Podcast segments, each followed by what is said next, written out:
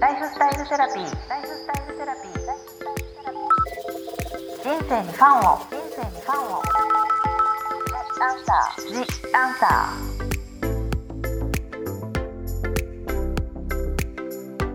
こんばんはワニブックス書籍編集長の青柳ゆきです私青柳ゆきがさまざまなスペシャリストと一緒に皆さんからいただいたご質問やお悩みに答えていくライフスタイルセラピージアンサー今回のゲストはオーガニックコットンブランドナナデコールのディレクター神田恵美さんです。よろしくお願いします。よろしくお願いします。今回のポッドキャストでは心と体を緩めることをテーマに神田さんのオーガニックライフや眠りのこと心の緩め方など神田さんにお話を聞かせていただければと思います。ではまず神田さんをご紹介させていただきます神田さんはもともとはファッションショーの制作を行っていてそこから出版社へ転職されて女性誌や書籍の編集をされるようになったんですよね。そうですね。あのもともとファッションショーの制作をしてた時期はすごくあの短いんですけれども、はい、あの小さい頃からファッション通信っていう、うん、あのテレビ東京でやっていた番組わ、うん、かります？今はやってない？てるかもしれない、うん、ずっとね それがかっこいい番組でしたよね。それが小さい頃から大好きで、うん、ファッションショーをずっと見ながら育ったんですけれども、うん、それでちょっとあの就職してみてその後ご縁があって出版の方に来ました。でその後オーガニックライフの素晴らしさと必要性を伝えたいという思いからオーガニックコットンブランドナナデコールを立ち上げて衣食住さまざまな視点からオーガニックライフを提案されています。私もお仕事でもプライベートでも仲良くさせていただいている。尊敬している女性の一人なんですけれどもそもそもオーガニックに目覚めたきっかけというかオーガニックライフに目覚めたきっかけは何だったんですか？きっかけはもともとサーフィンとかヨガをしてたんですけど、うん。うん、その時にまあオーガニックコットンとかオーガニックっていうジャンルを初めて知って。、うん、で親しい友人がもうそれこそビーガンでヨガをやって、サーフィンをして、うん、旅をする時はウクレレを持っていくみたいなあの 本当ナチュラルライフをしているあの友人からなんかこうオーガニックを買う意義みたいなことを教えてもらったんですよ。あそのプライベートでいろいろ例えばスーパーに行った時に、うんあの麻布地球人クラブっていう老舗のオーガニックスーパーがあるんですけど、はい、そこに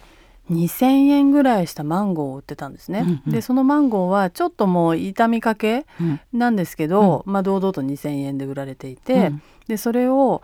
やっぱりこれを買わなきゃいけないっていうんですね。その友人の方が。うん、であの僕はこれを買うことで、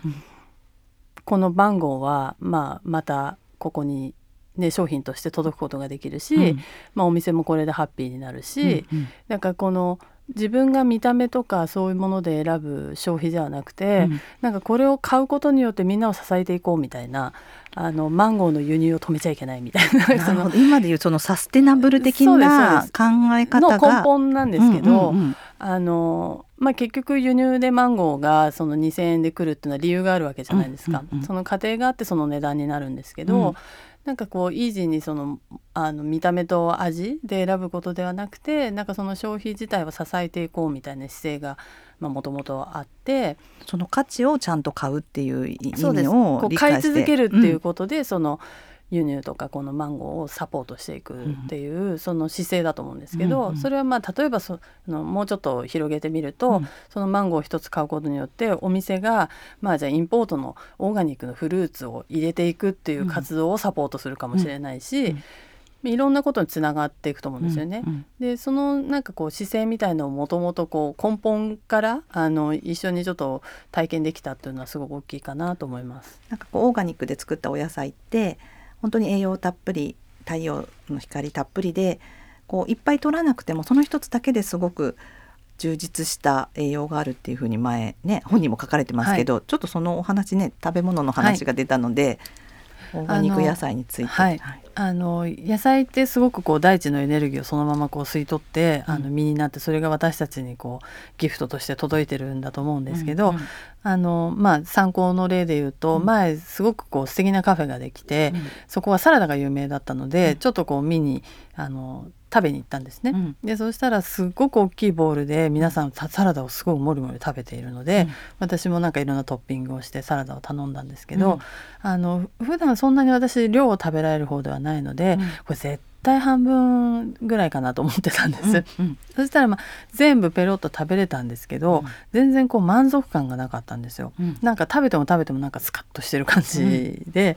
うん、で。日頃自分が食べている野菜の質を思い浮かべると、やっぱりあのまあオーガニックのものであったりとか、うん、あとは私今葉山に住んでいるので、うん、まあ、近くの直売所で大概買うんですけどあの地産地消って言ってこうねあのどこからか運ばれてくるよりも、まあ、地元でちょっと農薬がついてても別にそんなのいいかなと思いながら、うん、あの農家さんのこう直ちっちゃい直売所みたいなところで買ったりするんですね。地産地消ね、はい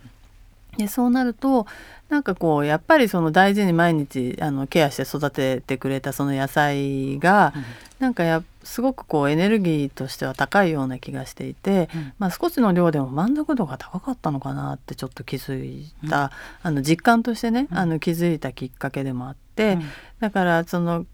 多分皆さんも知識としてオーガニックで無農薬の方が体にいいよねとかいろいろなあのトピックがあると思うんですけど、うん、なんか体感としてそれを食べてこう美味しいとかみずみずしいとか、うん、そういったその本当に今日取れたものを食べられるありがたさとか、うん、そういうことを感じながらやっぱり野菜でも食べていくと、うん、なんかこう満足度っていうのは違うのかなと思います。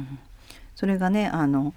神田さんの料理とか、まあ、お塩を減らすとかそもそもそのもの自体に栄養があったり味が濃ければあまりお塩使わなくてもいいとかそういうふうになってきますもんね。そうですよね、うんうん、なんかそのまあ、例えば普通のお料理教室とか行くと味付けって言ってこう味をつけていくと思うんですけど、うん、まあ、私昔マクロビオティックを勉強して、うん、今もあのナナデコールのサロンではナナデコールキッチンっていうところがあって、うん、そこでもともとはマクロビオティックの先生である高橋美恵先生が、あのお料理を作ってくださっているので、あの本当にこうそういったありがたい環境の中にいるんですけれども、なんかこうマクロビューティックの原理だと本当に少しの塩でその素材の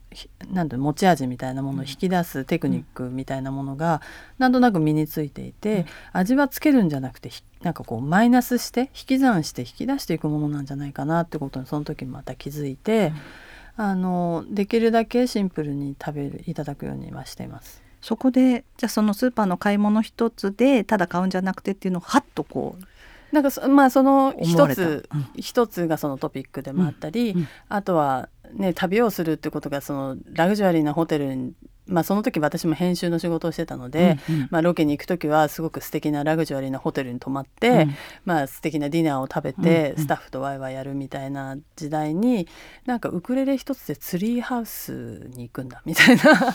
そういう価値観ってななんかこう本当に何が自分にとって必要で何が自分らしいかみたいなあのことが全てその、まあ、いわゆるオーガニックライフみたいなものにつながっているんだなと思って。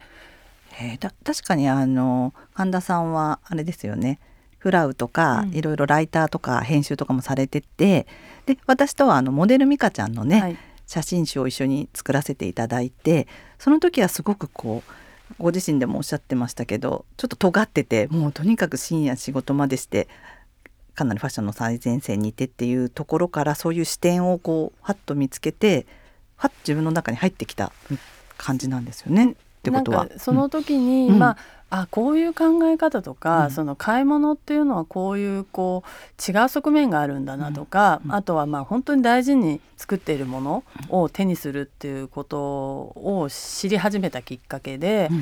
例えばじゃあ同じピーナッツバターオーガニックスーパーでピーナッツバター買うとすごい高いですよね、例えば800円とか1,000円とかするかもしれない。だけどまあ、どこでこのピーナッツバターが手で絞られてるのかとかが、まあ、そこに書いてあったりして、でその次の時にお店に行ったら、うん、そのピーナッツバターになんかちょっとココア味が出てたりすると、うん、あなんか頑張ってるなみたいな、うん、あの余計このもうあのココア味ピーナッツバター買いますみたいな感じなんですけど。もうねあの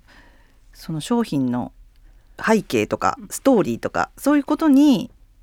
ちゃんと見て買うことの意義みたいなことをもう早々とそうなんです。あの知ったってことですよね。そのオーガニックスーまあ本当昔からのオーガニックスーパーってそういうこうなんていうの熱意とか、うんうん。あのそういった生産者さんと今だとねそういうのが当たり前なんですけど、うん。あのそういうところとつながってるお話とか聞けると思うのでどれぐらい前ですかそれそれがもうの話は15年以上前ですよね。うんうんうん。それでそこであのまあそういうきっかけもありつつ、うん。取材先でうん。あのオーガニックコットンに出会ったんですよ。うん。で時代はロハスっていうブームがあって、うん。ロハスブームの時ってなんかちょっとこうナチュラルにしあのシフトしていこうみたいな動きが、ねにうん。あの15年ぐらい前にあったんですよね。ナチュラルライフっていう言葉がすごい出てきた時うんですよそうですよね。ねうん。でその時にあのたまたまあのオーガニックコットンのブランドに取材に伺って、うんでそこで初めて触った時にすごい気持ちが良かったんですよ。うんうん。でまあ私も多分疲れていたと思うんですけど、うんうん もうね睡眠不足とかそうです。ね。はい。なのであのなんかこう惹かれるものがあって、で昔からなんかこうアンティークのネグリジェを集めたりとか、うん。リネンとかを集めてたんですけうんど、うん。やっぱりこうコットンがこう柔らかくなっていく感触って、うんうん。まあみんな誰もがちょっとうっとりするような、うんうん。癒しの一つで,、でさらにアンティークのこうネグリジェとかだとこうご自身のイニシャルがこう刺繍してあったりとか、うんうんなんかよく見ると丈を詰めてずっと着てたりとか、うん。なんかそういう形跡が見えて大事に大事に切られて、うん。でコットン自体もすごいタフなので多分ずっとこう洗って、うん。あのまあ、その飲みの位置とかに出るんだと思うんですけど、うん。なんかそのマーケットとかであのそういうものに出会うたびになんかこう大事にこう使い続けていくってあとあのヨーロッパのアンティークの飲みの市だとこうテーブルクロスとか、うん。いろんなこうコットン製品とかリネン麻の製品が、なんかこう代々こう売られていく、ん。まあ食器もそうですよね。うんうん。やってこう引き継いで使い続けていくっていうことがすごく私の中ではすあのすごく好きで,、うんでそれを集めてたんですけどなかなか自分で着れるものもなかったので、うん。それでなんかこういうもので着て気持ちよく寝たら本当に幸せだなと思ってるのが全部がなんとなくタイミングが重なって、ナナデコールをはい、立ち上げるっていうことではなくまずマンションの一室からね始めてましたもんね、はい。あの時。そこは編集もう本当編集プロダクションみたいな感じで、あの私といろんなスタッフでいろんな雑誌の編集ですとかあのいろいろやってたんですけど、そこで本当趣味のように私が勝手に始めたっていう。一角でね。はい、で本当に私も初めて会った時にそのハンカチ？あタオル。タオルハンカチをはい、買ったのを覚えてるんですけど、はい。その時から本当に世界観とかは変わらずに。そうですね。なんかあったかくってでもちょっと可愛らしくってみたいなところから今はね表参道伊勢丹いろんなところにお店があって広がりましたね。本当にあの多分着てる皆様が、うんあの気持ちいいって言ってくれただけで、